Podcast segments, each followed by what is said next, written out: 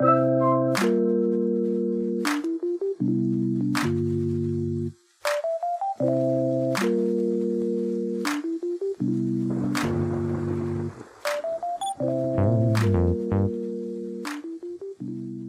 pessoal, tudo bom? Aqui é o segundo episódio do Fala Grace, que é uma minissérie do Fala Coruja. E nesse episódio a gente vai tratar sobre o mercado de trabalho e as funções desempenhadas no mercado de trabalho. O meu nome é Giovana, eu sou uma Graciana e isso rimou, mas não foi por, por querer não. Uh, e a minha curiosidade é que semana passada eu quebrei a planta da minha mãe com um colchão. Meu Deus! Fica aí no ar. Oi, gente, eu sou a Laís, eu sou ex-Graciana. E a minha curiosidade é que eu faço desenhos realistas. E aqui com a gente tem três convidadas maravilhosas que são da área da que são da área da computação. Eu vou deixar aberto para elas se apresentarem aí. Oi, gente, eu sou Débora Tanis, eu sou ex-aluna de SI. Estou é, muito feliz de estar aqui e já que vocês estão falando de curiosidade aleatória, então eu vou falar uma minha, que é eu faço uma caipirinha sensacional. Inclusive, triste com a pandemia. Então, quando ela acabar, vamos para um bar, vamos sair para beber. É isso. Aí sim. É, oi, gente, tudo bem? É, eu sou a Vivian, né? Eu queria também agradecer uh, o convite de participar desse podcast. É, muito obrigada pelo convite. E, bom, eu sou cientista de dados na Acreditas, né? É, eu também sou ex-aluna de ACI, então eu fiz a graduação e mestrado na EASH. E a minha curiosidade é que ano passado, né, em 2020, eu falei, não, esse ano eu vou fazer tudo que eu estava adiando na minha vida, né? Então, comecei a fazer aula de japonês, comecei a fazer aula de direção porque minha carta ia vencer, comecei a fazer tudo, comecei a planejar a viagem, aí o que aconteceu? Veio a pandemia. Enfim, sigo firme e forte no, no japonês fazendo online, né? Então, vamos ver, né, quando essa pandemia acabar, se eu vou conseguir praticar o que eu estou aprendendo agora. Boa. Oi, gente. Meu nome é Gabriela, o Gabi. Eu também fiz assim, me formei com a Vivian, mais ou menos, né? Classe de que a gente começou em 2000, 2011. Já vai fazer 10 anos, já acho. E é, hoje eu trabalho na Microsoft em Boston. E acho que uma curiosidade é que eu participei tanto do PET quanto do DASE e eu fui para o Ciências Sem Fronteiras na Filadélfia, enquanto eu estava na EASH. E muito obrigada pelo convite também. Bom, então é isso, galera. Convidadas assim, topíssimas. Então vamos começar com as perguntas, né? É, então, gente, é, como que vocês escolheram assim na faculdade? Qual área que vocês tinham mais afinidade? Vocês lembram disso? Conta pra gente. Então, eu na verdade, eu meio que não escolhi, eu fui escolhida para essa área. eu sempre tive na cabeça que quando eu estava na é, durante a faculdade, quando eu fosse começar a fazer estágio, eu queria abrir meu leque o máximo possível, né? Então eu meio que fui atirando para todo lado para ver o que, que eu gostava mesmo. Eu sempre meio que me dei bem com qualquer coisa que desse na telha de fazer, então eu queria saber o que, que eu ia acabar gostando mais. E aí, nisso, surgiu uma oportunidade de fazer um estágio em ciência de dados. Então, eu não fazia a menor ideia do que era ciência de dados. Eu, é, foi um veterano que tinha publicado no grupo de estudantes da EASH do Facebook na época. Ele tinha falado que estava procurando alguém para estagiar com ele. Fui conversar com ele e ele me vendeu a área, né? Ele começou a falar e eu achei demais trabalhar com análise e tudo mais. Então, eu fui fazer entrevista e curti pra caramba. Sim, comecei a estagiar lá, eu fiquei acho que um ano estagiando. Só que eu trabalhava numa empresa que era não era Itaú, mas era uma empresa do Itaú, né? Ela se chamava ICAPS, se chama ICAPS. Só que assim, mesmo ela sendo uma empresa do Itaú que ela era bem vibe startup, ela tinha ainda toda a burocracia do RH do Itaú. E aí começaram a dar vários problemas com o meu contrato de estágio. Eu não tinha como renovar. E aí eu fiquei alguns meses sem trabalhar. E nisso eu comecei a pensar, tipo, putz, eu curti tanto ciência de dados, eu acho que eu faria isso pro resto da minha vida. Só que eu gosto muito de programar também, né? De desenvolver software. E é um negócio que eu não. Eu só vi na faculdade, não testei né, no mercado. Eu pensei, putz, vou procurar outro estágio e vai ser em engenharia de software, né? Para ver se. O que, que eu gosto mais. Isso eu caí, é, eu caí de paraquedas numa outra empresa que um amigo meu me indicou, que era que é a empresa que eu trabalho hoje em dia, que é a Outsmart. E aí eu descobri que eu também era apaixonada por engenharia de software. Então, é, foi assim meio que a minha história, né, de como que eu descobri o que eu gostava. Atualmente eu sinto que eu gosto igualmente de ciência de dados e engenharia de software, e foi muito por causa disso, né, de ir testando as áreas mesmo, aleatoriamente. E você, Gabi? Fala um pouquinho aí pra gente. Acho que para mim é, o bom, uma vantagem é que eu consegui experimentar várias áreas é, desde que eu comecei. Eu não, é, a forma que eu comecei com computação foi antes da faculdade, porque eu gostava muito de ficar no computador e ficar procurando site de Harry Potter, de banda que eu gostava. Aí vem as vergonhas. Adorava uma boy band chamada McFly, adorava Twilight, Crepúsculo. Então, eu comecei a me interessar porque gostava de web. Aprendi, meu primeiro site foi das meninas superpoderosas. Então, acho que eu fui. é, yes. fui entrando.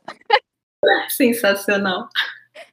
Pois é, fui entrando assim por interesse, meio sem querer, descobri assim que eu, eu gostava de, de site, não porque eu gostava de programar, mas porque eu queria ver o site pronto, sabe? e aí as próximas coisas que eu fui entrando também foi assim, menos porque eu tinha alguma imagem na minha cabeça de qual era a sub-área que eu queria, mas mais porque é, foi surgindo as oportunidades e eu fui pegando.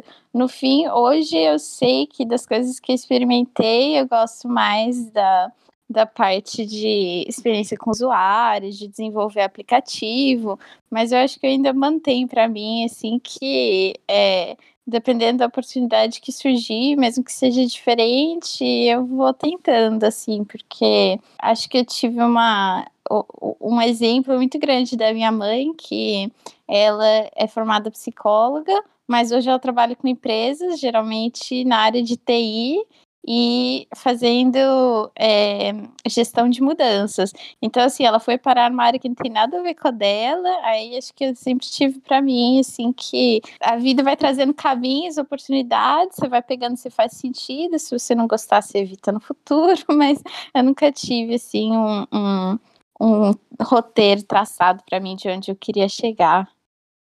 E você, Vivian? Como que você descobriu que, que você gostava? Nossa, é. Então a minha história, ela. Esse começo assim, é bem diferente, eu acho que de algumas pessoas, né? Porque é, eu tinha feito o técnico em informática lá na TESP, né, que é a escola técnica que tem aqui em São Paulo. E aí eu fiz o um técnico de informática, né, escolhi porque minha mãe tinha falado, ah, você podia fazer um curso técnico, não sei o quê. Aí eu tinha visto o curso técnico de informática, falei, ótimo, vou aprender a mexer no PowerPoint, no Word, no Excel, essas coisas. Não fazia ideia o que era programação, essas coisas, né. No máximo eu achei que eu ia aprender a montagem de computador e aprendi um pouco mesmo. Mas aí de computação, linguagem de programação, é, é, lógica de programação, eu, aí eu comecei a ter as aulas e falei, gente, o que, que é isso, né? E aí na época eu sei que assim, eu cheguei até a pensar em desistir, porque eu não estava gostando muito, né? Mas aí eu segui, falei, já comecei, vou terminar. E aí, na hora que eu fui é, escolher a, a, graduação, né, o que, que ia fazer, eu caí, fiquei pesquisando algumas coisas, porque eu gostava de muita coisa na, no ensino médio, né? Então, aí eu fiquei procurando e acabei achando alguns cursos é, de bioinformática, mas não era bioinformática para graduação, era o programa de interunidade de bioinformática que tem na, no IME, né? Que é, na verdade, é o IME e mais algumas escolas da USP, né? Que é o programa do mestrado, que tem o mestrado e o doutorado. E eu falei, nossa, vou fazer. É, algum curso de computação, já que eu já comecei o técnico, né? E aí eu posso fazer o mestrado e o doutorado em bioinformática, assim. Eu nem tinha entrado na graduação, já estava pensando no mestrado e doutorado. Caraca! É... É, foi, foi bem avançado, assim, os planos, né? Pensando bem a longo prazo. E aí eu entrei né, em, em, sistemas de informação, né? E aí, durante a graduação, que eu percebi que eu realmente é, é, gostava de computação, né? Eu ainda tinha essa ideia fixa, né, de fazer bioinformática, então, uh, durante a graduação, eu fui fazendo iniciação científica em, é, com área de pesquisa em bioinformática, né? Quando eu comecei o mestrado, né, eu já emendei a graduação com mestrado. A área de pesquisa, a área de aplicação era bioinformática, mas a linha de pesquisa era inteligência artificial. Então, eu precisava fazer algumas disciplinas né, é, nessa área. Então, fiz é, algumas disciplinas de mineração de dados e reconhecimento de padrões. E aí, eu acho que foi nesse momento que eu estava fazendo esse projeto lá, é, criando os modelos, que eu me apaixonei, eu achei muito legal, muito divertido. Teve uns momentos de sofrência, tive que rodar as coisas no meu computador, meu computador nunca mais foi o mesmo, né? depois de rodar alguns modelos. É, mas deu tudo certo e eu gostei bastante, né? E aí eu acho que nisso que eu comecei a pensar que eu realmente gostava dessa parte de ciência de dados, né? Eu sempre fiquei muito focada, né, em ir para academia, mas eu nunca olhei o mercado, né? Eu queria ver realmente para ver se era isso mesmo que fazia sentido, né? Então, aí quando eu fui é, procurar emprego, né? Eu fui tentar procurar na área de ciência de dados, é, para me tornar uma cientista de dados mesmo, né? Na época foi um pouco difícil, assim, para achar, não era, não tá esse boom que nem é hoje em dia, né? Que todo mundo quer ter cientista, toda empresa quer ter cientista de dados, né? No começo eu queria trabalhar, é, tentar achar a vaga de bioinformata mesmo, né? Que tem essa parte de bioinformática mais ciência de dados, mas só a vaga de cientista de dados em empresa já era difícil, imagina para achar de bioinformata, né? Então foi bem difícil achar fiz algumas entrevistas para virar dev, né, assim, mas eu já não, não, não era isso que eu queria para minha vida, né? E aí, quando eu estava terminando o mestrado, acabou surgindo uma oportunidade de trabalhar como analista de business intelligence, né? Então, analista de BI, que é mais para trabalhar com visualização de dados, análise assim, mais de dados, né? Então eu fiquei um tempo trabalhando com isso, mas aí nesse momento eu descobri que não era isso que eu queria fazer, né? Tipo, eu gosto de fazer visualização de dados, mexer com dados e tudo mais, mas trabalhando com a parte de modelagem, né, que é o, o, coração, assim, de ciência de dados, né, que é você trabalhar com machine learning, e eu sentia muita falta disso. Então, aí, depois que eu saí de lá, eu tentei procurar a vaga como cientista de dados mesmo, fui focada, falei, não, agora é realmente isso que eu percebi que eu quero fazer, e é isso que eu vou procurar. E aí, eu fui me candidatar, né, por uma vaga para cientista de dados, entrei, só que aí, depois, quando eu entrei, eu descobri que a vaga era muito mais de um analista de dados que do que um cientista de dados. Então, eu fiquei muito frustrada nesse período, Ai, assim, foi Deus. muito ruim. É, foi, foi assim, muito ruim mesmo. É, foi bem frustrante mesmo. E aí eu comecei a procurar vaga para outro lugar que. Aí agora eu comecei a tentar achar realmente uma empresa onde eu soubesse que o time de data science era um time de data science mesmo, né? Então aí uhum. acabou surgindo uma vaga na Acreditas, né? Eu me candidatei. Isso já faz fez dois anos semana passada, né? E aí eu tô, tô, assim, eu me sinto muito realizada trabalhando lá, né? Tudo que eu faço realmente. Hoje em dia eu tenho orgulho de falar que eu sou cientista de dados mesmo, né? Eu trabalho com é, essa parte de modelagem mesmo, né? Usando é, machine learning, um aprendizado de máquina. E e é ah, assim, eu fico muito feliz, né? Se pudesse, eu ficar 10 anos falando assim, sobre a área né, de ciência de dados, porque eu realmente sou muito apaixonada assim, pela área. Eu não sei, acho que deu para responder, né? Eu sim, pô. Uma história de vida. é, eu, eu acho que, passando para a próxima pergunta, né? Eu acho que todo mundo no meio da graduação fica entra em pânico e fica pensando qual em qual sub-área da computação eu vou entrar agora. Na verdade, é aquela, é aquela famosa pergunta: um amigo do meu amigo perguntou, mandou perguntar é, se vocês têm alguma, vocês têm alguma dica para a gente que está cursando programação para achar uma sub-área assim. Olha, é, essa é uma ótima pergunta. essa é uma pergunta muito boa, porque assim, nem todo mundo tem ideia, tem gente que tem ideia assim de onde quer começar, de quais são as áreas que existem, né? Mas, por exemplo, eu não tinha quando fui começar a procurar estágio, né? Então, onde é que você parte? É, uma coisa que eu sugiro muito é, meu, conversa com pessoas, sabe? É, procura na sua faculdade, se, ou então em lugares próximos, se você não está na faculdade, né? Procura pessoas que já estão no mercado, pergunta para eles o que, como que a área parece. Né? Então, tudo, o que, que a pessoa faz, o que, que a pessoa gosta, na área que ela tá, o que ela não gosta. É, vai para meetup, vai para é, eventos que tem pessoas pra, é, que vão para falar disso, sabe? Porque a gente acaba não, não tendo como descobrir se a gente não conversa com outras pessoas e pergunta, sabe? Então, eu diria que esse é um ótimo ponto de partida para você descobrir o que pode te interessar. E, em segundo lugar, eu também sugiro muito, tipo, uma vez que você descobrir quais são as possíveis coisas que te interessam, testa elas, sabe? Então, assim, somos, somos pessoas da ciência, a gente testa as coisas, então a gente, assim, faz isso com a sua carreira também. Então, pega um estágio de alguns meses em uma área e aí depois vai para outra, sabe? É, estágio é um ótimo momento para você fazer isso, né? Então, mesmo que você goste da área que você trabalha no primeiro estágio, testa outras também. Isso vai te abrir portas para o futuro. Uhum. Ah, eu concordo totalmente, Débora. Eu acho que uma coisa que ajuda é pensar mesmo quando você está começando, todas as portas estão lá e você tem a possibilidade de abrir a vantagem de que você está no começo. Depois vai ficando um pouco mais difícil abrir portas, eu acho que é totalmente possível e é, você pode mudar a direção da sua carreira em qualquer momento. Mas eu acho que é muito mais fácil, esperado e as oportunidades estão mais ao seu alcance assim no começo. Então eu recomendo, né, se você não tiver já uma área na sua cabeça, o que também é legal, se você quiser focar diretamente numa área, mas eu recomendo, tipo, uma busca em largura, sabe? Primeiro, tentar várias coisas e pensar mesmo que não precisa, você não precisa ser um expert em nada para daí você parar e tentar outra coisa. Você não precisa ficar anos numa empresa ou é, numa certa área para você poder experimentar outra coisa. E experimentar nem precisa ser nada formal, assim. Pode ser, por exemplo, em várias aulas que você está pegando, você está fazendo o mesmo tipo de projeto. Tenta um diferente, ou tenta pegar uma área, uma aula diferente, tenta, sei lá, fazer um curso online diferente, ou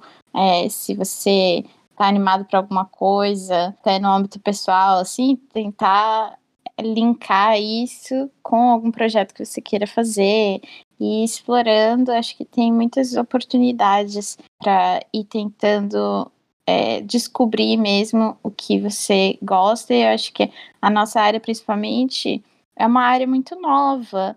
Estão surgindo coisas todos os dias e a própria área está mudando todos os dias. E acho que estar aberto para essas mudanças é importante para você conseguir se atualizar também e estar tá aberto, porque as mudanças vão surgir ao longo da nossa carreira.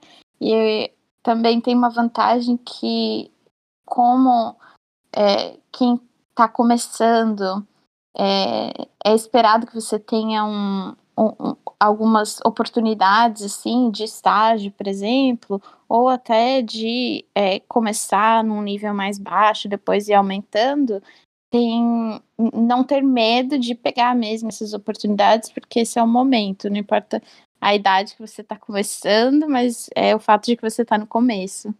Nossa, falou tudo, Gabi. Sim, é, eu super concordo com o que a Débora e a Gabi falaram também. É, acho que isso é muito importante. E acho que de uma outra dica, né, que eu daria é você tentar encontrar comunidades, né, mesmo das áreas. Então, hoje em dia tem bastante comunidade voltada, inclusive, para mulher, né? Então, tem na área de ciência de dados, depois eu posso fazer propaganda, né, de umas comunidades que eu faço parte, né? E que ajudam, porque uh, tem muita gente nova na, nessas comunidades. Então, então, tem gente tanto que está iniciando a carreira, quanto gente que está tentando mudar de carreira, né? Tava trabalhando com uma área diferente que nem era de computação e agora está querendo migrar, né? Então é muito legal para você ter esse, esse apoio, né, de outras pessoas que estão passando pela mesma coisa que você, né? Então tem Uh, comunidades voltadas para ciência de dados, tem comunidade de segurança, tem comunidades específicas para algumas linguagens de programação, né, que para quem uh, quer se tornar desenvolvedora, né. Então uma dica que eu daria era você tentar dar uma olhada nessas comunidades, ver as que você tem mais interesse, né? Porque essas comunidades elas fazem assim várias coisas, vários eventos. Então, tem evento falando um pouquinho sobre carreira, tem eventos mais técnicos. Então, além de você conseguir é, ver essa parte mais técnica para ver se realmente é aquilo que faz sentido para você, você ainda tem esse apoio de contar com dicas e o suporte das pessoas que estão começando igual a você, né? Então, é muito legal ter essa rede de apoio. Aí, puxando um pouquinho mais a sardinha para a ciência de dados, né? Se você tem interesse, sim, por essa área, que é muito maravilhosa, sim, diga-se de passagem, é, tem um site que acho que é bem famoso, assim, para as pessoas que trabalham na área, que é o Kaggle, né? Que soletra K-A-G-G-L-E, né? Que é um site que tem, assim, N competições voltadas para essa área mais de ciência de dados. Então, é, você consegue pegar um conjunto de dados lá, né? Fazer, criar o seu modelinho lá, submeter na competição, quem sabe ficar no pódio, né? Que é maravilhoso, é muito, é muito faz muito bem assim, né, pra gente. A gente se sente muito feliz, né, quando consegue participar dessas competições. E aí eu acho que é um negócio legal para você ver mais ou menos, né, como é que seria se você fosse trabalhar na área, né, que, se você gosta dessa parte. E uh, também acaba sendo uma coisa boa porque você acaba colocando, pode colocar isso no seu portfólio, né? E aí pode te ajudar a conseguir alguma coisa na área também. Muito bom, galera. Falando tudo assim, nossa. É, meetup, comunidade, evento, isso tudo é muito importante mesmo quando você está tentando decidir uma área, né? Conversar com pessoas que já trabalham com isso, experimentar, né? Saber o que, que existe lá fora para saber o que você quer fazer. E vocês já tiveram algum receio, assim, de escolher alguma sub-área? Porque, assim, a gente sabe que na computação, no geral, tem poucas mulheres, só que em algumas sub-áreas tem menos ainda, né? Então, é, como que vocês lidaram com isso, assim? Vocês já ficaram com algum receio de escolher uma sub-área, pensando que ia ter muito poucas mulheres, assim? Hum, é, acho que como você falou, né, Laís, é bem difícil a gente escolher achando é, uma área, uma sub-área, né, pensando que vai ter bastante mulher, porque infelizmente não é assim em computação, né? As áreas elas são muito não tem uma, não tem, é, não são diversas, né? Então, comigo, no caso, eu fui muito, assim, privilegiado, porque em nenhum momento, acho que na minha carreira, eu, eu precisei é, escolher, assim, pensando nesse lado, ou ser questionada do tipo, falar, nossa, mas você vai fazer isso? Isso não é carreira para mulher, né?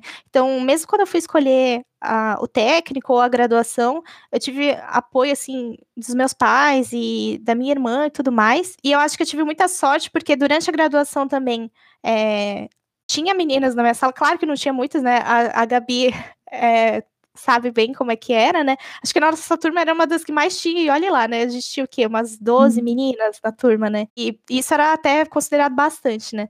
Mas ah, pelo menos eu tinha algumas meninas na sala, né, para ter esse apoio. Durante o PET também foi assim uma coisa bem diferente, porque pelo menos no ano que eu entrei, metade do, do PET eram composto por mulheres, né? Então eu nunca me senti assim muito sozinha. E aí depois para escolher a área de ciência de dados mesmo, para mim foi foi mais fácil porque é, eu tenho outras amigas que fizeram curso de SI comigo que também escolheram a área de ciências de dados, né? Então, acho que das minhas amigas, assim, das pessoas que eu conheço, tem muitas mulheres, porque tem essas minhas amigas também. Então, a gente sempre conversava, trocava dicas, aconselhava, é, mesmo quando uma precisava procurar emprego, a outra tentava ajudar, né? Então, eu sempre tive esse apoio, assim, muito forte. Então, acho que para escolher não foi difícil por causa disso, porque eu tinha esse apoio, né? Acho que depois, quando eu fui trabalhar nessa empresa aí que eu não gostei muito, que o ambiente aí era um pouco mais complicado mesmo, né? Porque é, pelo menos no meu time só tinha eu de mulher no começo, demorou até ter outra. Eita. É, o time de dados, assim, não era tão ruim, tinha, tinha aquela maçã podre, né, no meio, mas não era tão, assim, é, ruim, vamos dizer assim, só que o problema é que eu não trabalhava muito próxima da, da dos, das outras pessoas no meu time, né, eu ficava alocada numa squad, e aí quando eu fiquei alocada nessa parte, que aí foi mais difícil mesmo, porque é, o ambiente era muito tóxico e muito machista, né? Então, alguns homens faziam alguns comentários meio é, zoados, né? E já teve um cara que teve, ficou me explicando umas coisas da área de computação que eu tive que falar: olha, eu fiz é, graduação em sistemas de informação, eu sei o que é isso, né? E aí era mais difícil, né? Mas aí depois, é, agora já é muito mais fácil, porque lá no o meu time, lá na Acreditas, a gente tá, acho que metade, metade quase de homens e mulheres, né? E tem essa cultura toda da empresa, né? De ter como valor essa questão de diversidade, né? Então, acho que é muito mais fácil agora tá nesse ambiente, né? Que é, a gente não se sente sozinha e E aí a gente consegue, né, trabalhar bem e se sentir bem num ambiente desse. É, sobre a pergunta de se eu senti algum receio de ir para alguma área ou então para alguma empresa com poucas mulheres e tudo mais, eu acho que eu nunca senti esse receio, sabe? Porque no final das contas eu sabia que o mercado ia ser meio que uma é, ia refletir o que eu estava vendo na faculdade, né? Que eram salas com maioria esmagadora de homens e tudo mais, então eu já esperava que aonde quer que eu fosse trabalhar ia ter algo parecido. Só que pela minha experiência, né, em grupos da faculdade e também nos próprios grupos que eu trabalhava, de trabalhos que eu fazia dentro da faculdade e tudo mais, eu fui percebendo que uma coisa que me importava muito não era necessariamente a quantidade de mulheres que estivesse no local, apesar de, assim, é muito legal quando a gente chega num lugar que tem muita mulher, assim, isso é muito da hora. Mas eu percebi que me importava mais é, o quanto que esse ambiente era acolhedor para mulheres do que necessariamente a quantidade de mulheres, sabe? Tinham vários lugares que eu passei que tinham muitos homens, só que mesmo assim eram extremamente acolhedores, sabe? E teve equipes que eu passei que, apesar de terem mulheres, não era acolhedor. Então, eu tinha muito isso na minha cabeça, que onde quer que eu fosse trabalhar, eu queria que tivesse essa cultura, né? E acho que esse que era meu maior medo, assim, quando eu ia procurar, é, quando eu comecei a procurar trabalho e tudo mais, né? Se eu ia encontrar algum lugar com uma cultura acolhedora e tudo mais ou não. Se eu ia ser bem recebido. E com isso, uma coisa que eu decidi fazer era desde sempre, assim, mesmo. É, eu acho que quando a gente está procurando emprego e a gente não está muito acostumado como funciona entrevista e tudo mais, quando a gente está bem no início da carreira, é, a gente fica um pouco receoso, assim, do quanto que a gente fala na entrevista, o quanto que a gente faz pergunta e tudo mais, quanto que a gente é invasivo. Mas eu decidi que, assim, desde sempre, quando eu ia começar, a, é, quando eu ia para uma entrevista, a entrevista era da empresa comigo, mas também minha com a empresa também, sabe? Eu fazia todas as perguntas de como era a cultura, como que eles tratavam as pessoas, quais eram os valores e tudo mais, e isso me ajudou muito a escolher quais lugares que eu queria trabalhar e quais eu não queria trabalhar, né? Então, isso é uma dica que eu deixo também, né? De tipo, gente, quando vocês forem fazer entrevista de emprego, a entrevista também é sua para a empresa, sabe? Não vai perder tempo com um lugar que tem uma cultura ruim, que tem alguma coisa que você pode não gostar, se te deixar alguma pulga atrás da orelha, vaza. Tem muita, muita oportunidade na nossa área. Pelo amor de Deus, meninas por aí, não percam tempo com um lugar que vai te fazer mal, tá bom? Nossa, muito boa essa dica. Meu Deus, gente, vocês estão, vocês estão que estão hoje, hein? Dicas de ouro aqui, né? É, acho que para mim foi um pouco mais o contrário, a preocupação de entrar numa área que não tinha tantas mulheres, mas o contrário é muito interessante ver quando a gente esbarra nesses problemas sistêmicos assim, as coisas que entram na nossa cabeça, as preocupações, é, às vezes são o contrário também. Eu tive uma certa preocupação de entrar numa área que era muito para meninas. Eu já recebi pergunta: "Ah, eu trabalho na computação. Ah, que legal, você é designer?" E aí eu falo: "Não, ah, então você é gestora de projeto? Não. Aí eu finalmente falo, ah, eu sou desenvolvedora. Ah, desenvolvedora de quê? De aplicativo. Ah, então, eu cheguei a pensar, nossa, será que eu estou escolhendo algo que é muito próximo do esperado? Ah, se eu sou uma mulher na computação, então, obviamente, eu não sou uma mulher trabalhando no back-end, ou em serviços, ou na segurança, não estou é, desbravando, assim, uma dessas áreas que tem bem menos mulher, eu estou ficando na área confortável, que é, ok, não é tão longe, assim, do que é esperado de você, né? E acho que sempre que eu pensei, ah, será que eu gosto mesmo? Porque eu gosto também de humanas. Eu, eu cogitei, por exemplo, ir, sei lá, para jornalismo, outras coisas. E acho que sempre que eu cogitei, eu sempre pensei: nossa, será que eu estou deixando na mão todas as mulheres na computação que estão querendo entrar numa área que tem menos mulheres? E hum, acho que isso entra em algum, algumas barreiras internas que a gente tem, que na verdade refletem o que a gente vê externamente, né? Barreiras externas e feedback externo que muitas vezes não é explícito, mas que a gente recebe constantemente. E para mim, é, foi, acho que uma mudança, é uma vozinha que está sempre na minha cabeça e talvez sempre esteja, mas que ainda bem tem muito apoio para lutar contra, que é pensar, não, é lógico que tem uma certa dinâmica de poder, quanto mais a sua voz é escutada por outros, por exemplo, ter a oportunidade de falar num podcast, é importante sim a gente representar, dar a melhor representação possível para o grupo em que a gente está inserido, mas acho que a gente recebe muito o, o peso de ter que representar todas as mulheres, ter que representar todas as mulheres na computação, ser perfeita, porque senão você será o exemplo. E não é isso. Acho que cada um tem que tomar as decisões que são certas para você. E nesse caso, para mim, por exemplo, eu gosto muito dessa parte de estar fazer um aplicativo, colaborar mesmo entre times, com designers, com pessoas que estão fazendo a gestão de projeto. E um dia, se eu decidir mudar para uma dessas áreas, eu acho que agora eu já estou em paz comigo mesma, pensando: não, eu vou fazer o que é certo para mim, não por medo de entrar numa das áreas, eu também posso escolher o contrário, entrar numa das áreas que tem menos mulher, não, não tomar todo esse peso de que as minhas decisões vão necessariamente influenciar as decisões de todas as outras pessoas e acho que especialmente não tentar passar o mesmo julgamento para outras pessoas, também tratar os outros com uma gentileza, como você esperaria ser tratado e como eles merecem, né, ou elas merecem ser tratados, acho que é muito importante.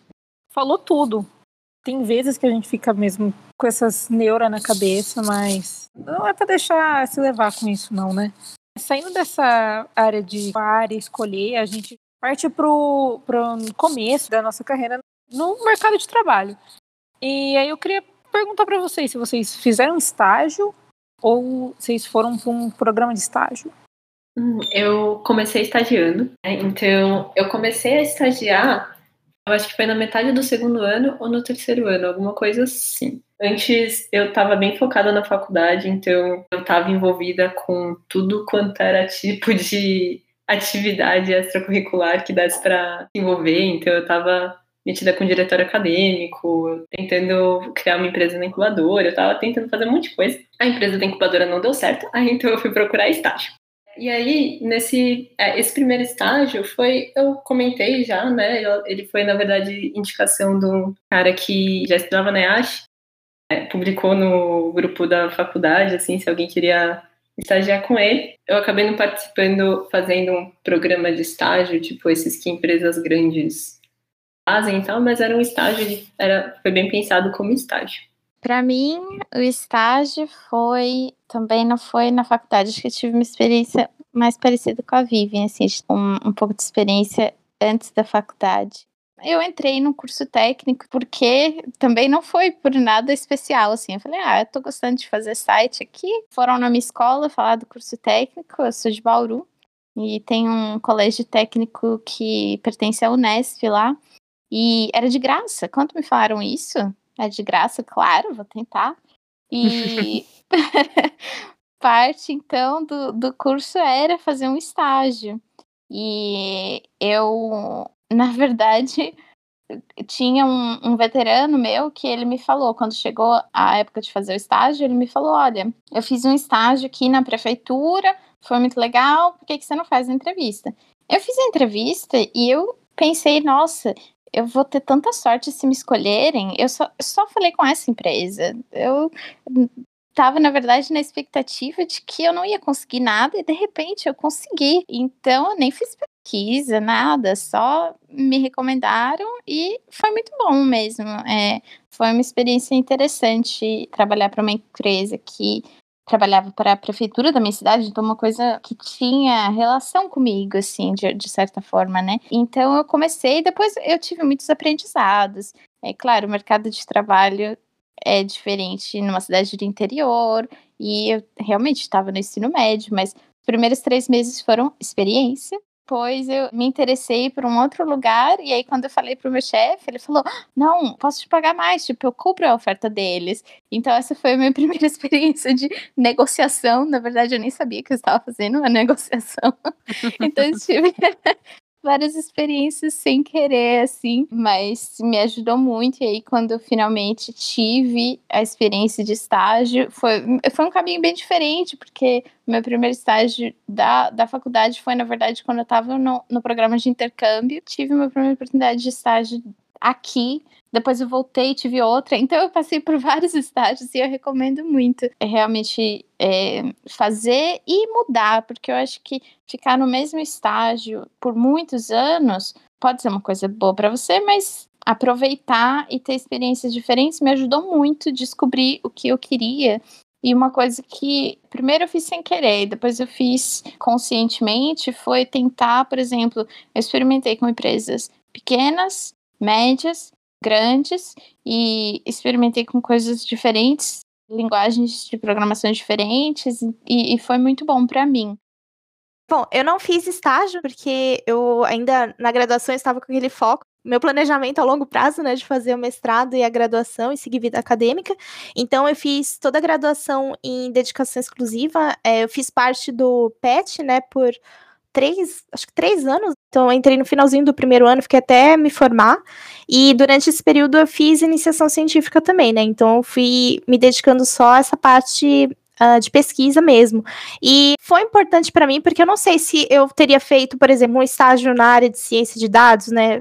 Acho que ter feito parte do PET e ter feito a iniciação científica durante esse período foi importante porque eu acabei desenvolvendo algumas habilidades que se eu tivesse feito só a graduação não teria é, desenvolvido. Tem essa parte toda de organização de eventos que organizei um monte de eventos enquanto eu estava no PET e acho que me ajuda muito na organização dos eventos que eu faço hoje em dia e outras habilidades que uh, o pessoal chama mais agora de soft skills, pelo menos no mercado, me ajuda bastante e que eu acabei levando para minha vida, não só uh, profissional quanto pessoal, né? Mas que na parte profissional me ajuda muito. Então, alguns dos pontos, quando eu recebo alguns feedbacks lá do meu time, alguns dos meus pontos fortes têm a ver com o que eu acabei aprendendo ao longo desse período no, no PET, né? Fazendo essa parte mais de pesquisa, ensino e extensão. E acho que a parte da iniciação científica e o mestrado também, é, pensando agora na minha carreira, que é de ciência de dados, que tem toda essa parte, assim, de é, é, no mercado, né? Eu estou trabalhando no mercado, mas tem, esse, é, tem esse pensamento assim de pescar, pensar em pesquisa, é, levantamento de hipóteses, a gente fazer experimentos, né? Então, acho que essa parte de eu ter me dedicado a aprender essa parte da metodologia de pesquisa é, foi muito importante para minha carreira, né? Então, apesar de eu não ter feito estágio, toda essa vivência que eu tive durante a faculdade uh, me ajudou bastante na carreira é, posteriormente, né? Caramba, muito legal. É uma, um começo de carreira bem diferente, assim, do que a gente costuma ver. E, e é legal descobrir que, que dá pra entrar no mercado com, com vida acadêmica, assim. Sim, é, tem, acho que tem oportunidade para todo mundo, né? É, acho que tem gente que é, quer, né, realmente seguir é, vida acadêmica, tem gente que já desde que começa a faculdade, tem esse pensamento, né, de ir para o mercado, e às vezes você pode mudar, né? Você começou no mercado, quer ir para academia, ou você começou pensando na academia, quer ir no mercado, tudo bem, assim, acho que é, tem muita oportunidade, né, para todo mundo. E tudo bem, a gente está aprendendo. Então, acho que é importante a gente testar para realmente ver se é aquilo que a gente gosta. Porque não adianta a gente seguir falando, ah, quero fazer só vida acadêmica, quero ir no mercado, e depois você descobre que não é isso e continuar sendo é. infeliz, né? Pois é. Muito legal. Eu acho que é exatamente isso que a Vivian falou agora, né? De assim, você, no final das contas, você tem que sentir que você está aprendendo, sabe? Que você está crescendo. Então, teve o exemplo da Vivian que seguiu para a área acadêmica, mas mesmo se você não segue para a área acadêmica e você não faz um estágio na faculdade, não significa que você não vai arranjar um emprego depois, se você precisar entrar direto como júnior ou alguma coisa assim sem fazer estágio. O que importa é o que você faz nesse tempo que você está na faculdade, né? Se você está participando de um monte de projeto que você sente que você está aprendendo, que você sente que está te agregando e que você está crescendo, isso às vezes vale muito mais do que um estágio que você faz só por fazer e não te agrega. Eu concordo totalmente. E uma coisa também que eu queria compartilhar é que eu tive também um recomeço aqui nos Estados Unidos na forma de um programa de aprendiz numa empresa que era média, vamos dizer. E esse programa de aprendiz capturou muitas pessoas que tiveram um começo diferente do típico. Então, eu acho muito importante as empresas também oferecerem esse tipo de estágio ou programa de aprendiz que ajuda a trazer pessoas, por exemplo, aqui, o meu diploma da USP não, não tem o mesmo peso que tem no Brasil. E então, para mim foi muito interessante, mas também foi muito bom ver outras pessoas que tiveram uma trajetória bem diferente, começar do mesmo lugar, serem treinados por alguns meses e a gente terminou no mesmo lugar, sabe? Esse formato que a empresa é, decidiu aplicar também ajudou muito na diversidade do tipo de pessoa que eles estavam contratando. Então, teve muitas mais mulheres, teve muito mais pessoas de lugares diferentes, cidades diferentes, de raças diferentes, de experiências completamente diferentes, o que eu acho muito importante. Então, tanto para pessoas que estão escolhendo qual programa de estágio fazer, como começar a carreira, quanto para pessoas que já são profissionais e podem ter algum tipo de influência sobre quais programas as empresas vão fazer. Acho importante a gente, como entrevistadores, para quem está começando, por exemplo, entender quais são as dinâmicas que podem estar tá passando e reconhecer os diferentes caminhos que é, cada um pode traçar para chegar no mesmo lugar. Beleza, muito bom. É, então, galera, agora vamos falar sobre o processo seletivo. Quem já procurou emprego já deve ter uma história assim. Todo mundo já tem uma história de processo seletivo, né? Então, conta aí pra gente como que foi o processo seletivo de vocês que vocês já fizeram, alguma pérola assim.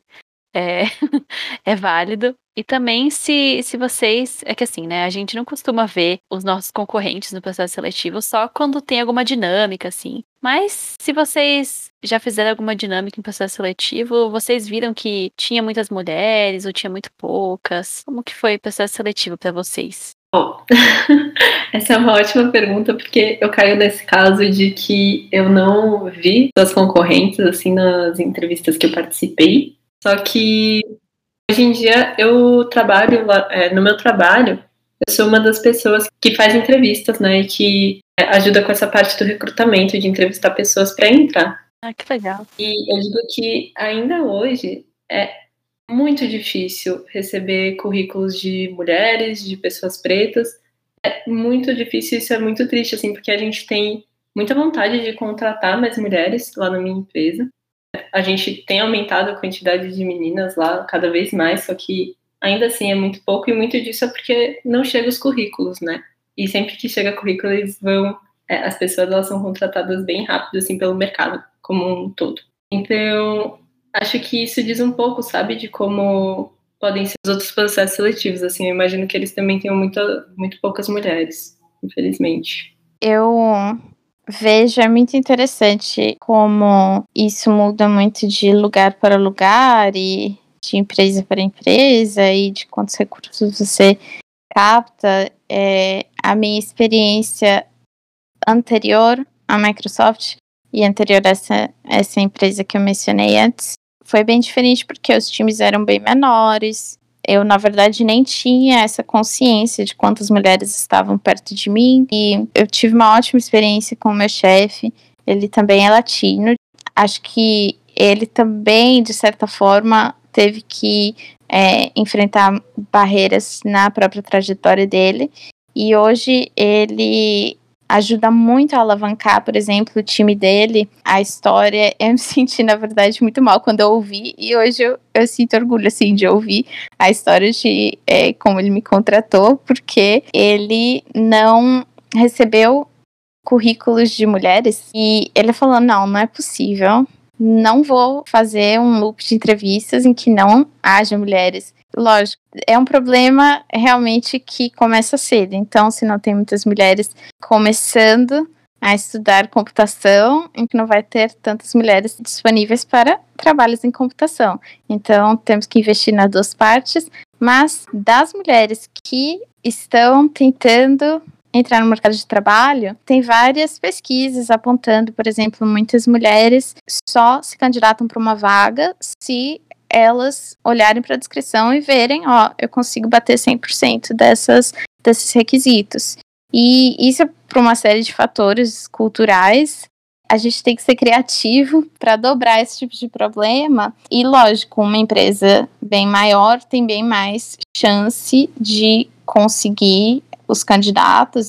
Mas eu achei muito interessante o exemplo dele, porque não são todos, inclusive a minoria, a quantidade de gestores que vão pessoalmente gastar tempo e fazer isso. E é, acho que também muitas pessoas que têm uma trajetória diferente, que não entrariam na lista para você entrevistar, que tem várias barreiras, a responsabilidade de todos olhar para elas, tentar entender e tentar encontrar soluções criativas até a gente mudar esse sistema que demora muito, é um sistema muito complexo, mas eu tenho fé de que a gente vai chegar lá. É, bom, acho que falando um pouquinho das minhas experiências em entrevistas, né? Acho que é, a pérola, assim, que eu mais lembro mesmo até hoje é de uma que eu fui fazer entrevista numa empresa.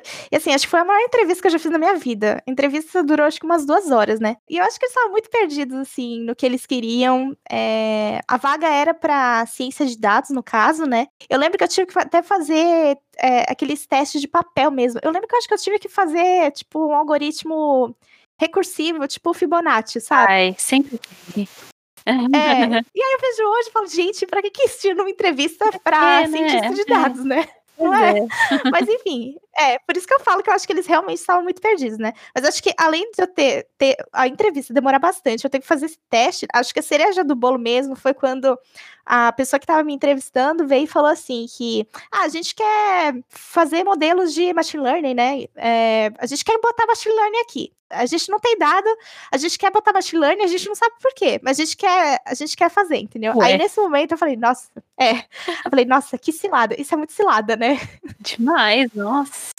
Sim, foi, acho que foi a pior entrevista, uma das piores entrevistas que eu já tive, assim, porque eles não faziam ideia do que eles estavam contratando. Acho que essa foi, assim, a a pérola da, de todas as entrevistas que eu participei. Então, nesse emprego que eu tive como cientista de dados, entre muitas aspas, né, que eu achei que era uma vaga realmente para cientista de dados, porque tinha um desafio. Durante a entrevista, eu tinha seguido as dicas, né, que a Débora tinha passado, né, de fazer muitas perguntas, né, e aí eu, eu acabei acreditando que a vaga era para cientista de dados, no final não foi coisa nenhuma, né. Então, acho que é por isso é muito importante também, se você conseguir, tentar conversar com as pessoas do próprio time. Então, entra no LinkedIn, acha que tem quem tá na área lá que você quer trabalhar e começa a perguntar como é que é. Tem que stalkear mesmo.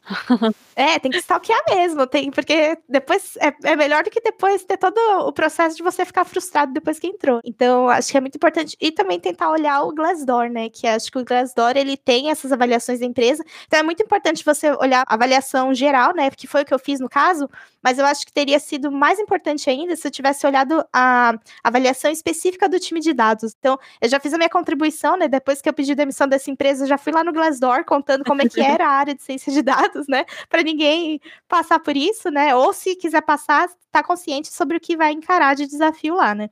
Então, acho que é importante você dar uma olhadinha só para ver se é realmente isso que você quer. Sobre ver processos seletivos com mais mulheres, eu acho que eu passo mais ou menos pelo que a Débora escreveu, né? Porque eu participei assim de alguns, algumas entrevistas, né, nos processos que a gente tinha lá na Acreditas, e eu acho que eu vejo muito isso que a Débora falou, né, que são poucas as mulheres que eu acabei entrevistando, isso principalmente levando em conta o nível de senioridade, né? Então, para vagas mais júniores, até que tem um pouco, né? Mas se a gente vai para vagas assim com mais senioridade, né, para as pessoas sêniores, aí começa a ficar ainda mais difícil para a gente conseguir entrevistar, o que é, é muito, muito ruim, né? É, e aí acho que até ano passado a gente abriu uma vaga para trainee mesmo, uma vaga interna lá na Acreditas, que aí a gente conseguiu várias mulheres até participaram, a maioria, acho que das pessoas que participaram do processo eram mulheres, né? Então foi muito bom. E aí a minha gerente me chamou para participar dessa parte de entrevistas para a gente poder criar esse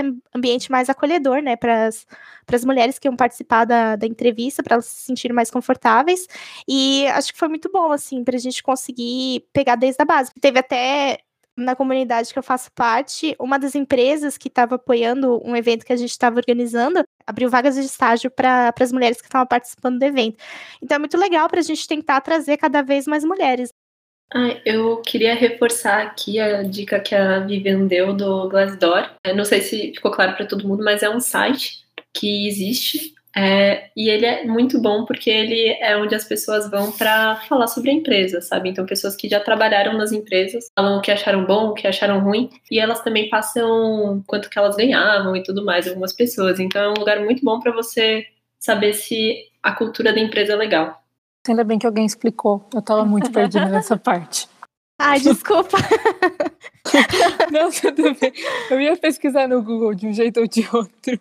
Então, gente, eu queria saber também se vocês se sentiam confortáveis no ambiente de trabalho. Porque, por exemplo, se tinha outras mulheres ou a maioria mesmo era homens. Vocês já falaram um pouco, mas queria saber um pouquinho mais desse assunto pela minha experiência, acaba sendo bem melhor, assim, bem mais confortável quando você tá num ambiente com outras mulheres, sabe? Já tiveram algumas vezes na minha carreira que eu não estava me sentindo nem um pouco confortável com o ambiente de trabalho. E sempre tem aquele momento que você está se sentindo bem mal, você não está se sentindo motivada, você não sabe exatamente o que está acontecendo. E você olha para o lado e você não sabe se as pessoas estão passando por isso também. Então você não sabe se o problema é você ou se o problema é o ambiente. E sempre é muito mais fácil conversar com pessoas iguais, né, a você sobre isso para você ver se de repente elas estão passando pela mesma situação. Isso aconteceu comigo há uns anos atrás. Eu tava num lugar que eu chegava, eu ficava, ele me exauria, sabe? Todos os dias eu ia pro trabalho, eu ficava, eu me sentia esgotada, não sentia que eu tava aprendendo, aprendendo nada, não sentia que eu tava sendo feliz. Eu olhava para pro lado e não tinha ninguém para conversar com isso, então eu só seguia a minha vida assim, sem saber o que estava acontecendo. Até que eu comecei a conversar com outras mulheres né, de equipes vizinhas, eu comecei a perceber que elas também estavam passando por isso né? Tinha algumas que falavam que iam chorar no banheiro. E aí foi um momento muito bom para eu descobrir que, tipo, putz, tá, o problema não é eu, o problema tá nesse lugar, então eu tenho que sair desse lugar, né? Às vezes, se eu não tivesse elas para conversar do lado, eu ia passar muito mais tempo dentro dessa situação. Não ia saber o que tá acontecendo, ia ficar lá presa, perdendo né, meu tempo, minha sanidade e não ia sair. Então, isso é um ponto muito, muito valioso de ter outras pessoas no seu trabalho, né? Principalmente mulheres com quem você pode conversar e ter uma relação é sincera, assim. É, eu vou falar de novo do meu chefe, gente, porque eu adoro meu chefe. eu acho importante para mim, por exemplo, quando eu descubro quais são as pessoas com quem eu gosto de trabalhar, manter o contato e realmente tentar trabalhar mais, porque é bem importante não só o que você está fazendo, mas com quem você está fazendo, né? E o meu chefe, ele até mencionou uma pesquisa que ele conheceu sobre como ter pelo menos um quórum, sabe? De ter pelo menos três pessoas que estão alinhadas no mesmo grupo é importante. Então, por exemplo, ter só uma mulher no time é muito solitário.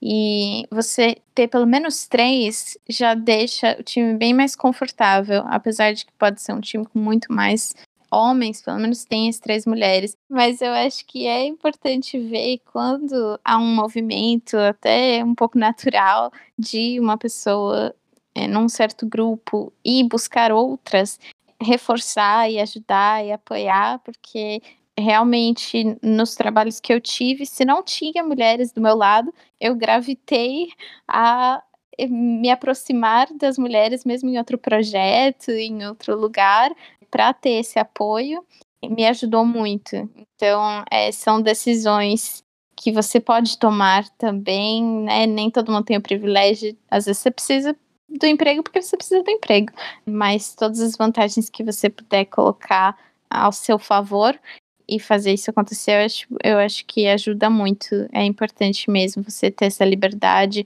de compartilhar experiências que só você vai ter, só essas pessoas vão ter passado por isso. E lógico, quanto mais homens também forem aliados e entenderem tudo isso, ouvirem qual é a experiência das mulheres melhor, mas eles não vão passar exatamente pela mesma coisa, eles podem passar por outras coisas diferentes. Bom, acho que no meu primeiro emprego, eu acho que eu ficava mais confortável porque minha chefe era uma mulher, né? A minha amiga, né, que trabalhava comigo, ela era muito próxima, né? Então eu, pelo menos tinha esse apoio assim, né, durante o trabalho, por mais que eu não gostasse muito do que eu tava fazendo, né, pelo menos eu podia reclamar com outra mulher, né, que também não não tava muito feliz com o que fazia, né? Aí acho que já quando eu fui pro segundo emprego, né, eu acho que foi assim um combo de coisas, né? Porque eu já estava super frustrada sobre o meu trabalho mesmo, né? Sobre as coisas que eu estava fazendo e não era o que eu tinha sido contratada para fazer. E tinha a questão do ambiente, que eu não ficava confortável, porque era um ambiente machista, né? Por mais que o meu time não fosse assim tão assim, né, que nem o restante da empresa, eu interagia muito com outros times, né? Então foi mais difícil, né? Acho que depois que entrou uma mulher no time, ficou um pouquinho melhor, mas ainda assim era muito ruim, né? Porque tinha essas duas frustrações, né? De ser um ambiente muito tóxico e eu não estar tá trabalhando com o que eu queria. E aí, já na Acreditas é totalmente diferente, né? Eu faço muita propaganda porque realmente depois de, das coisas que eu passei na minha carreira, eu valorizo bastante o que a empresa que eu tô, né, hoje, e o quanto que o ambiente lá é muito melhor, que os, os valores da empresa são alinhados com os meus, né? Então, meu time é maravilhoso, né? Então, é muito bom trabalhar lá. Acreditas também tem algumas iniciativas muito legais que eu acho que várias outras empresas estão tendo agora também, né, para melhorar essa parte. Então, por exemplo, a gente tem algumas trilhas voltadas para as mulheres, já tem outros grupos de diversidade também, né? Então, LGBT, é, para pessoas negras, né? Tem várias outras outros grupos, é, é muito bom isso. Essa questão de diversidade, assim, você vê outras pessoas que acabaram passando pelas mesmas coisas que você, né? E tem também as iniciativas com os homens também, né? Para falar um pouco sobre essa questão, né? De falta de diversidade, sobre machismo, né? Tá ficando cada vez mais comum, né, as, as, empresas falarem e ter eventos sobre isso, né? E eu acho que é muito importante para a gente tentar melhorar a, a, área de computação como um todo para todo mundo, né? Sim, sim. Para as empresas que estejam ouvindo esse podcast, eu reforço isso que a Vivian falou, que é sempre muito acolhedor ter um fórum, sabe, onde a gente pode falar sobre as coisas dentro da empresa, né? Na, minha empresa, lá na Smart, a gente tem um comitê focado em diversidade, mas a gente também tem uma guilda, que é uma reunião que acontece com todas as mulheres da empresa se reúnem e tem esse espaço para falar abertamente sobre problemas que podem estar acontecendo no trabalho, com clientes, ou então a gente se desenvolver mesmo, para a gente ter esse espaço para a gente se desenvolver e também pensar em como a gente consegue ajudar a desenvolver outras mulheres fora da empresa, né, para elas crescerem nas suas carreiras e de repente é, se sentirem mais acolhidas dentro do mercado de trabalho, né? Então ter esses fóruns, criar esses fóruns dentro da empresa é muito muito importante. Isso é muito legal, gente. Bom, galera, então vamos em direção aqui ao final do nosso podcast, né? A última pergunta. Uma pergunta polêmica, assim. Não que as outras não tenham sido, mas essa é, é um pouco mais. Então, vocês já se sentiram assim que vocês tiveram que se esforçar um pouco mais do que as outras pessoas para subir na carreira, né? Por ser mulher? Olha, eu também tive muitos privilégios até agora de nunca ter sido nada que barrou a minha carreira, o que colocou obstáculos enormes assim para mim, mas eu acho que tem uma certa carga que a gente acaba carregando. Já teve momentos em que eu tive que eu entrei num projeto, mas eu não era consultada primeiro. Eu era consultada por último, ou que eu tinha que realmente justificar todas as minhas opiniões. É difícil dizer, né, o porquê acho que esse tipo de questão é difícil, desafiador, justamente porque tudo fica tão implícito. Inclusive, são vieses implícitos que a gente também precisa receber treinamento, estar aberto a pesquisar, entender mais, é porque todos nós estamos sujeitos a ter esses vieses, inclusive mesmo mulheres com outras mulheres. Eu um, ouvi uma coisa muito interessante num livro que chama Ah, então você quer falar sobre raça? E é originalmente, né, o argumento é sobre questões de raça. Eu acho que essa é, essa é a lição principal do livro não querendo colocar um viés diferente, mas eu acho que se aplica, por exemplo, para isso, para essa questão da mulher. Se há um problema sistêmico, por mais que não tenha sido essa exatamente a raiz do problema, se você está enfrentando um desafio, é bom que você e as outras pessoas que podem estar causando esse problema tenham o conhecimento sobre o problema sistêmico para entender que pode ser isso e se for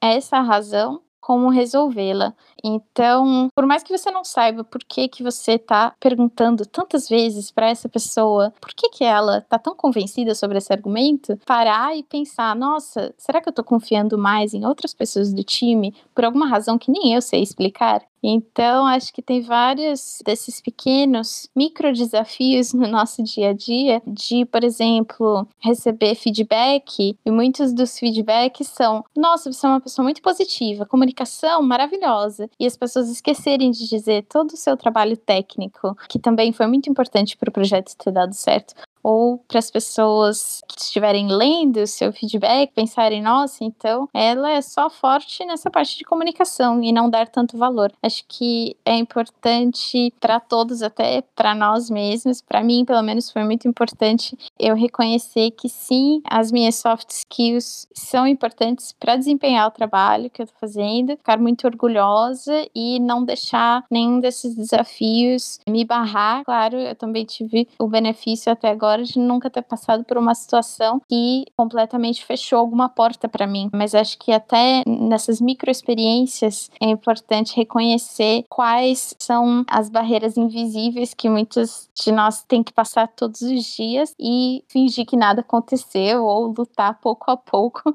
para derrubar. É, então, sobre me esforçar mais que os outros, essa é uma pergunta muito difícil, porque assim, no final das contas, todo mundo tem que se esforçar muito, né, para chegar, seguir seus sonhos, chegar onde quer, correr atrás da própria carreira. Então, é uma pergunta que eu não sei responder, assim, eu não consigo medir meus esforços com outras pessoas. Mas uma coisa que eu sei é que, assim, eu tenho consciência que teve várias situações que eu passei que, com certeza, os meus colegas que eram homens não passaram, sabe? Isso vai desde ser chamada para uma reunião que você chega e descobre que seu chefe só queria te chavecar, até ser desproporcionalmente questionada dentro do time, alguma coisa assim. Mas Conforme eu fui fazendo isso que eu comentei com vocês, de ser mais crítica em relação a quais são as posições que eu quero estar, quais são os lugares que eu quero ficar, o tipo de cultura que eu quero estar envolvida, né? Eu, isso começou a ficar cada vez mais distante. E eu sinto que hoje em dia, por conta do lugar que eu tô, do ambiente que eu tô, eu sinto muito apoio, sabe? Muito mais apoio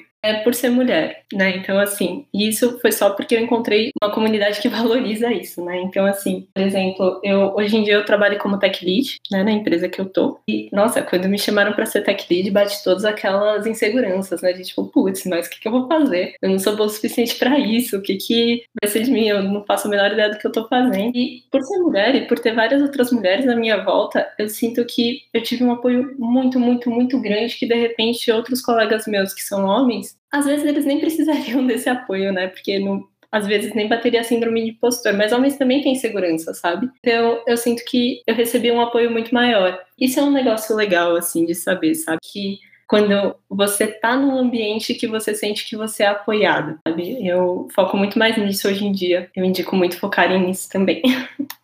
Bom, é, realmente é uma pergunta, assim, bem polêmica, difícil, assim, de responder, né, porque, pelo menos, assim, no meu primeiro emprego, por exemplo, eu não, nem tinha essa cultura de feedback, então, assim, nem sabia como é que eu tava meu desempenho direito, né, se tava indo suficientemente bem, e não era uma área que eu realmente queria fazer carreira, né, era uma coisa que eu tinha visto que eu não gostava. Então, aí depois, quando eu fui pro segundo emprego, tinha um pouco de feedback, mas era ruim, né, o feedback que davam, né, não, não era muito bem estruturado.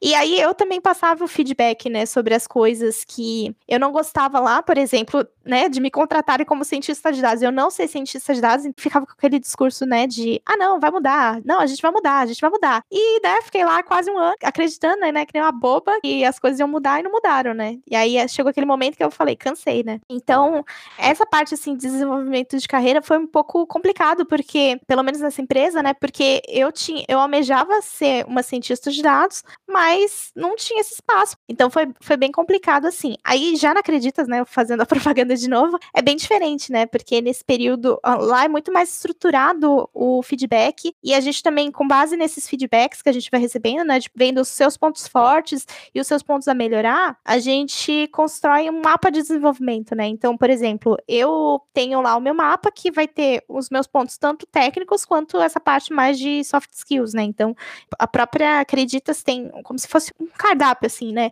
de coisas, ah, se você está precisando melhorar autoconhecimento, tem essas coisas aqui. Se você tá precisando melhorar a gestão de conflitos, tem isso aqui.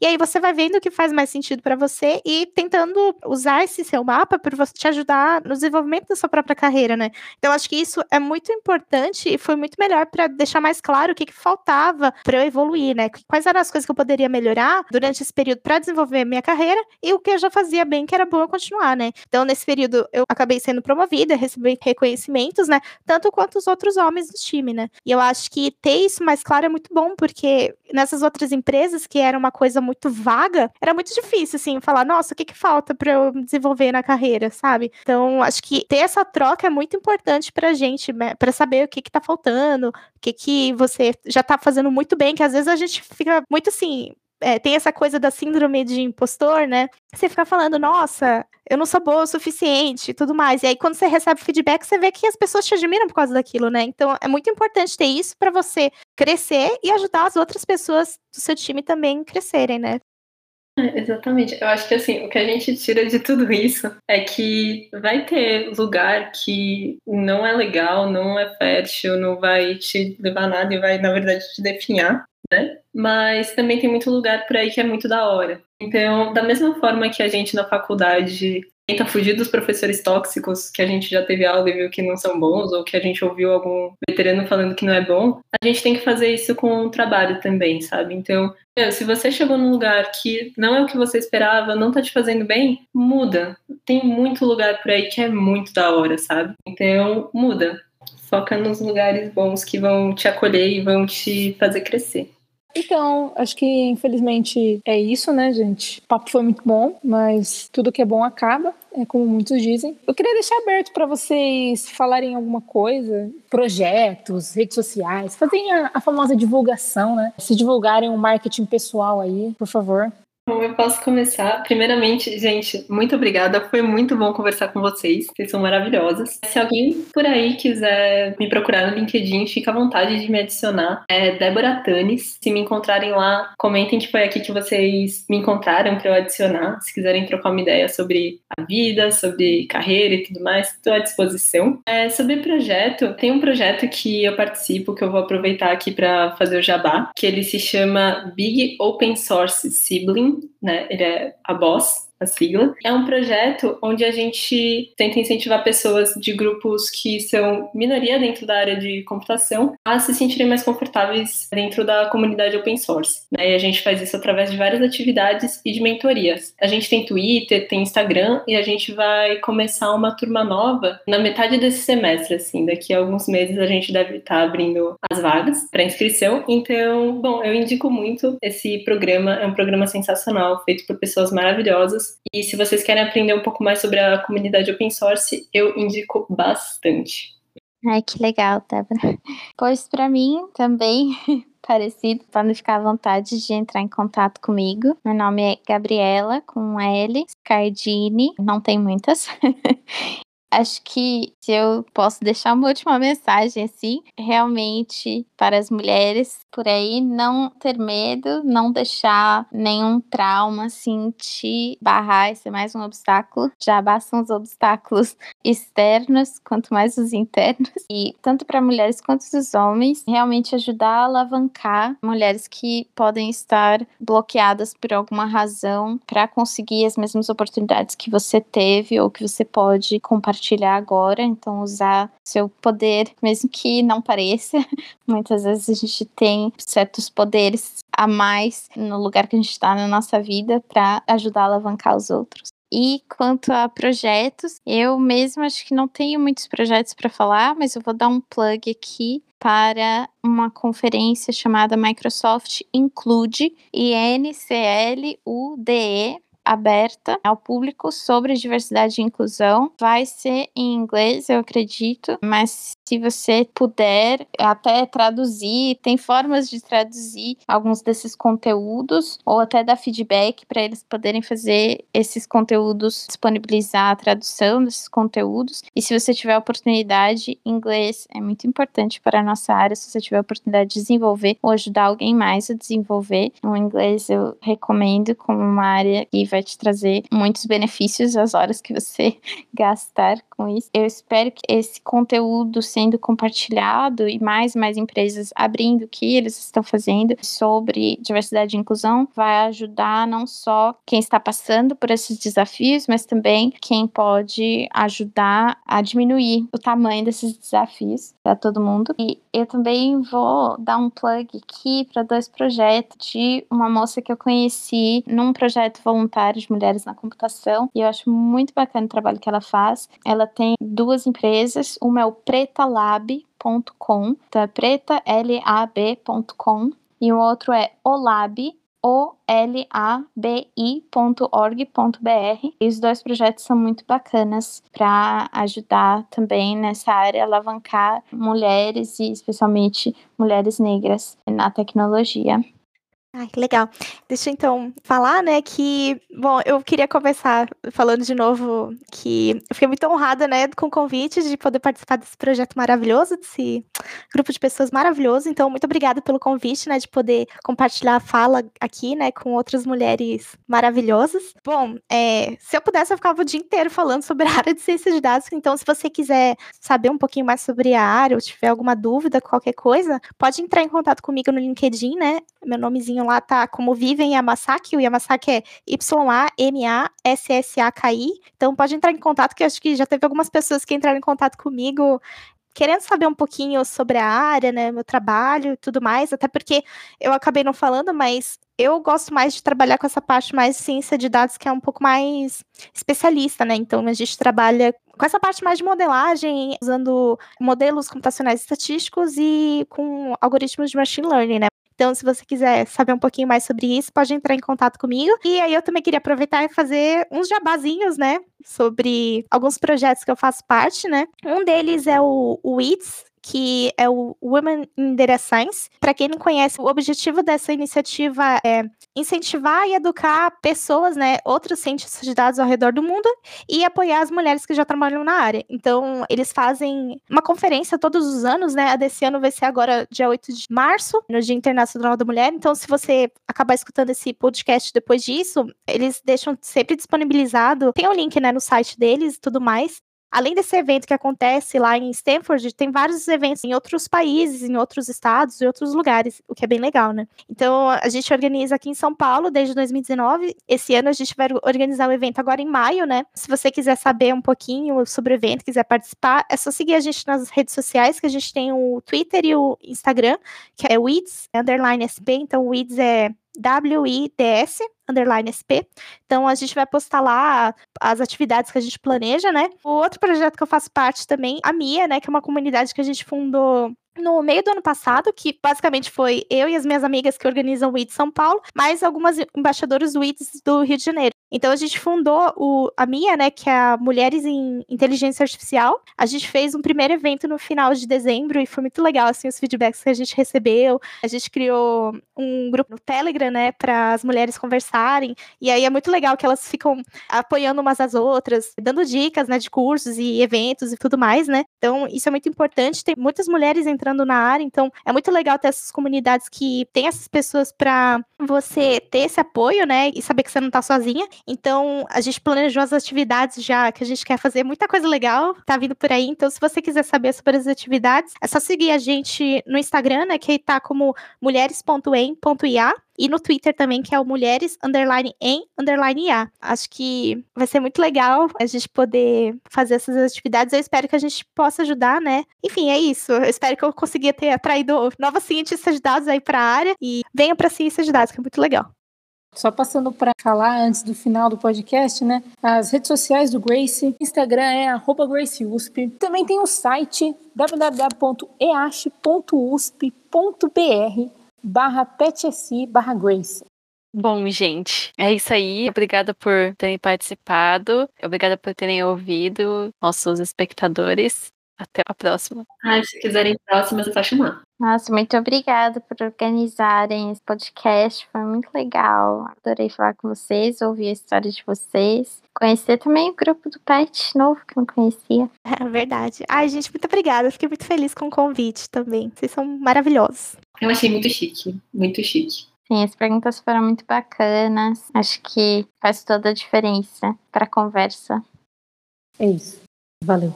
Tá, tá, tá, tá, tá, tá, tá, tá. Tararara, tararara, tararara, tararara.